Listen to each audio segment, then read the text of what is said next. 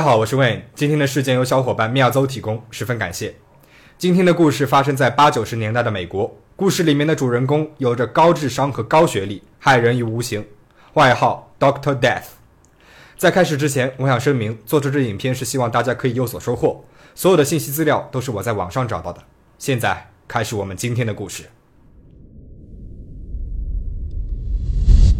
一九八四年，俄亥俄州州立大学附属医院接连发生了病人意外去世的事情。十九岁的大学生辛西亚·麦基在骑自行车的时候被汽车撞伤，昏迷躺在了医院。辛西亚是个年轻的运动员，身体素质非常的好。虽然伤势比较严重，但是所有的人对他的病情都很乐观。他也的确是在慢慢的恢复了。直到有一天，他突然心脏病发作，停止了呼吸。三周之后，六十九岁的李娜·库珀也突然离世。当时，李娜刚刚做完了一个背部的手术，正在渐渐康复。有一天早上，护士来到了她的病房，见她呼吸急促，脸色惨白，她示意护士拿来纸和笔，用尽了最后的力气在纸上写道：“昨天晚上有一个男人进来，给我注射了一些东西。”写完，他就停止了心跳。这个男人的名字叫迈克尔·斯万戈。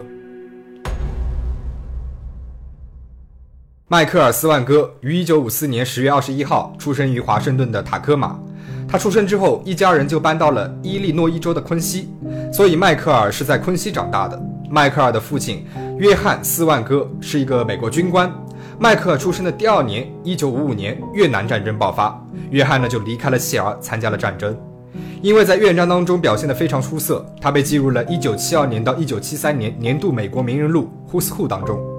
越战结束，约翰回到了昆西，但是他整个人开始消沉了起来，整日酗酒。之后呢，同妻子穆里尔离了婚。所以在迈克尔的成长环境当中，父亲的角色是一直缺失的。他和母亲的关系倒是十分的亲密。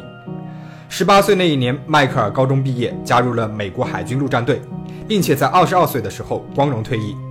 退役之后，迈克尔念了昆西大学，学习了化学方面的专业。他十分聪明，学习又勤奋。大学毕业的时候，他是全美化学平均分最好的一个学生，并且因此获得了美国化学学会奖，由此成为了母校和整个家乡的骄傲。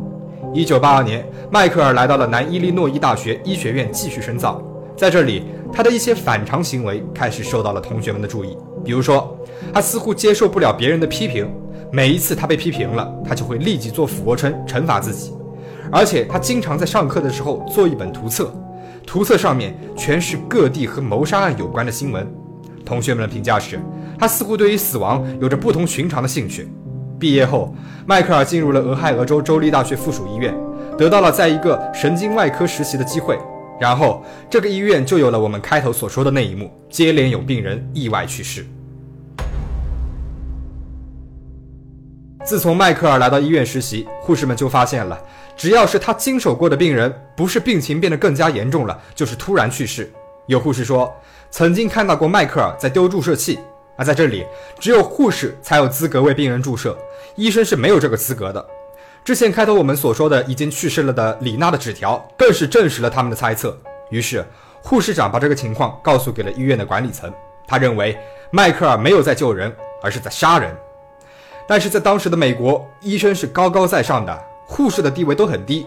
每当医生和护士有了矛盾，管理层经常是会站在医生这一边。这一次也不例外，管理层没有听信护士长的话，还是选择相信迈克尔。但是后来，因为护士们都拒绝与迈克尔合作，当迈克尔的实习期结束了，医院没有给他转正。于是，迈克尔离开了俄亥俄州，回到了家乡昆西，并且在伊利诺伊州最西边的小镇亚当斯的救护队做了一名急救人员。迈克尔外形清清爽爽，因为常年锻炼，身材呢也保持得很好。再加上他有过军事背景，得过化学奖，对人也很友善。新同事们对他的第一印象都很好。不过，他们对于他来做急救人员不太能够理解，总觉得他大材小用了。因为那个时候，急救人员一小时十美金。而当医生可以赚一百美金一小时，迈克尔的解释是说他在等他的医生执照。但是很快，同事们就发现了他的异常。每次有车祸、爆炸等人员伤亡比较严重的现场，迈克尔就表现得十分的积极，甚至还有点兴奋。有一次，他接到车祸的消息，迈克尔第一个冲出了门，上了救护车。但是在现场，其他的人都在忙着救人，却看见迈克尔在车里面给伤亡者拍照。一九八四年七月十八号，亚洲圣地亚哥的一家麦当劳餐厅发生了一次大规模的枪击事件，二十一人死亡，十九人受伤。当时迈克尔在电视上看到了新闻，他不停地对一旁的同事说：“这不是很刺激吗？这也太棒了！”有一天，迈克尔破天荒地带了一盒甜甜圈给同事们吃。二十分钟之后，同事们接二连三地开始呕吐、拉肚子，脸色惨白，直到冒冷汗。后来，只要是喝了迈克尔买的咖啡或者是带来的食物，一些人就会生病。同事们都怀疑这都是迈克尔在搞鬼。于是，他们趁着迈克尔出去打电话，打开了他的包，在包里面发现了一瓶杀虫剂，有着高含量的砷，就是砒霜。同事们立马报了警，迈克尔被逮捕了。一九八五年九月二十三号，迈克尔因为毒害同事被判入狱五年。在开庭的两周时间里面，迈克尔坐在被告席上面，一直死死地盯着法官丹尼斯·卡舍曼，这很反常，因为一般的被告根本就不会看法官。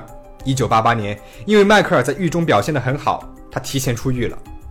迈克尔还是很想当医生，因为他有了案底，就很难再找到一份医生的工作了。于是他离开了家乡，来到了维吉尼亚州的纽波特纽斯，在一家图书馆里面找到了一份技术类的工作，有点类似管理图书的出入库这种。那段期间，他在图书馆的好几个同事都会经常感到胃痛和不舒服。也就是在那个时候，迈克尔认识了当地的医院护士。克里斯汀·金尼，俩人一见钟情，打算等到稳定下来了就结婚。于是两年之后，迈克尔从图书馆离职，决定找一份医生的正式工作。一九九一年，迈克尔改名为丹尼·亚当斯，离开了纽波特纽斯，前往了惠灵。在这里的一家医院，他申请到了实习培训的机会。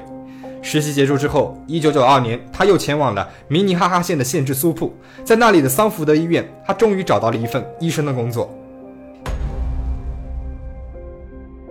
也许你会奇怪了，迈克尔他都没有医生执照，还有因为下毒而入狱的案底，怎么会得到医生的工作呢？因为从1991年到1992年期间，他伪造了医生的执照，还有一些荣誉证书。那个时候的网络不像现在这么发达，那现在的话，登上相关的网站一查就会知道了。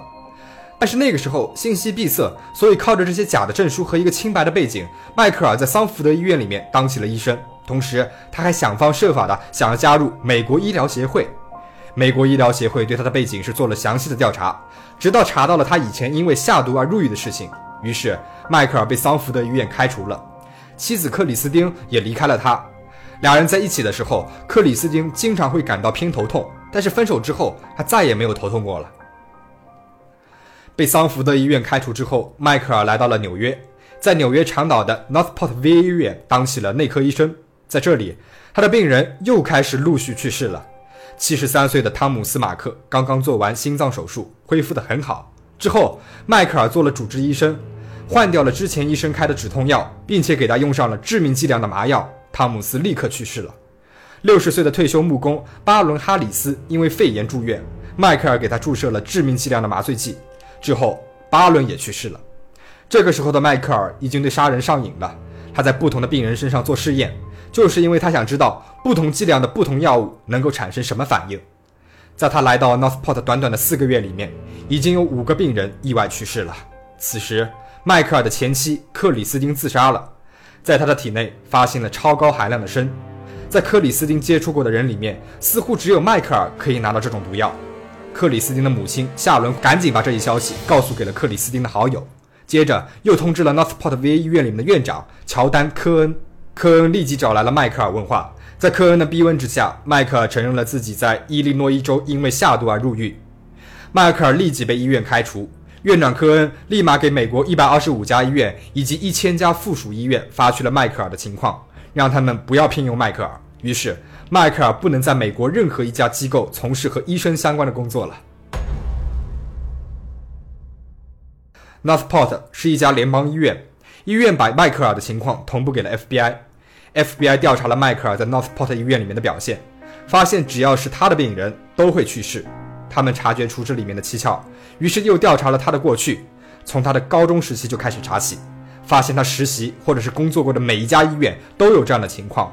很明显，这是一个连环杀手。但是没有任何证据能够证明他杀了人。调查员塞西利亚决定以他伪造医生执照为由逮捕他，只要逮捕了他，就能够审讯他，就能抓住他的一些破绽。但是问题是，现在逮捕令有了，迈克尔他的人又去哪里了呢？此时的迈克尔早就逃离了美国。一九九四年十一月，他前往了非洲的津巴布韦，在津巴布韦的一个偏远地区的医院里面得到了一份工作。和之前的情况一样，他的病人一个接一个的去世了。他在津巴布韦医院期间，有二十个人相继去世。但是在这里，迈克尔终于露出了破绽。在一次给病人注射致命剂量的麻药之后，他掉了一根针管在病房里面。医院的护士发现了这个针管，告诉了医院的管理层。和俄亥俄州州立大学附属医院不同的是，在这里，护士的地位和医生是一样的。这很快就引起了管理层的重视。迈克尔察觉到了事情的不对，于是便马上离开了津巴布韦，打算前往他的下一个目的地沙特阿拉伯。他决定去那里的皇家医院工作，但他必须先回趟美国拿到签证。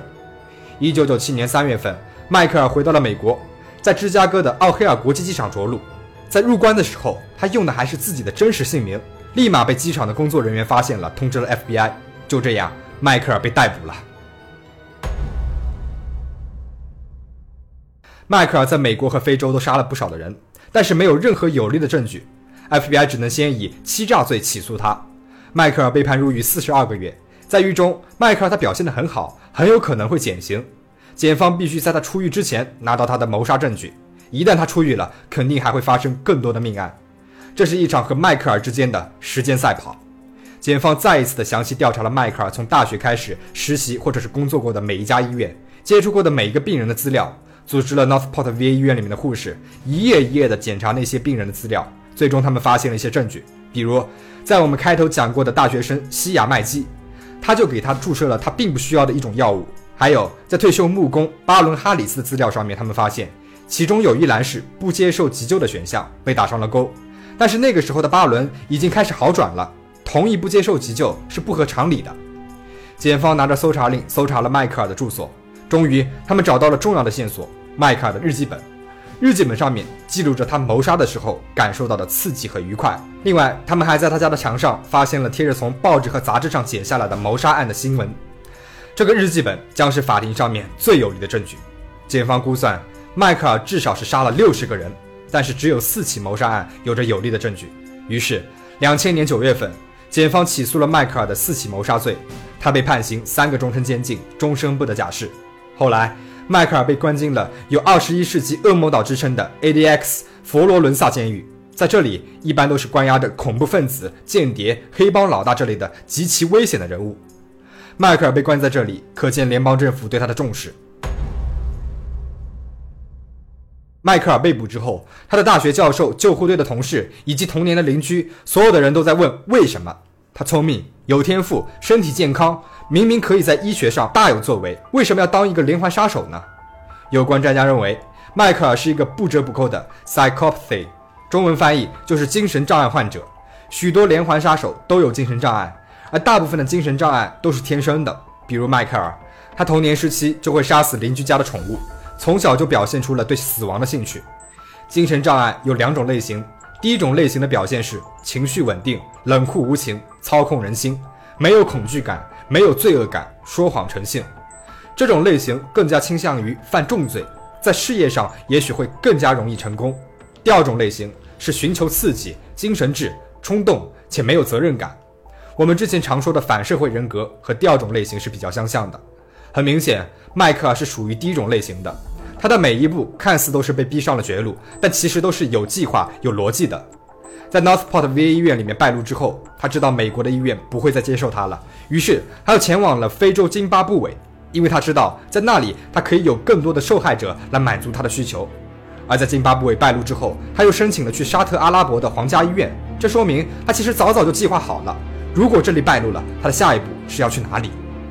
网上关于迈克尔精神分析的资料都比较少。以上都是我查阅了相关的犯罪心理学的书籍，结合案例分析的。如果大家有不同的或者是更多的看法，可以评论留言一起讨论一下。那我们下期再见。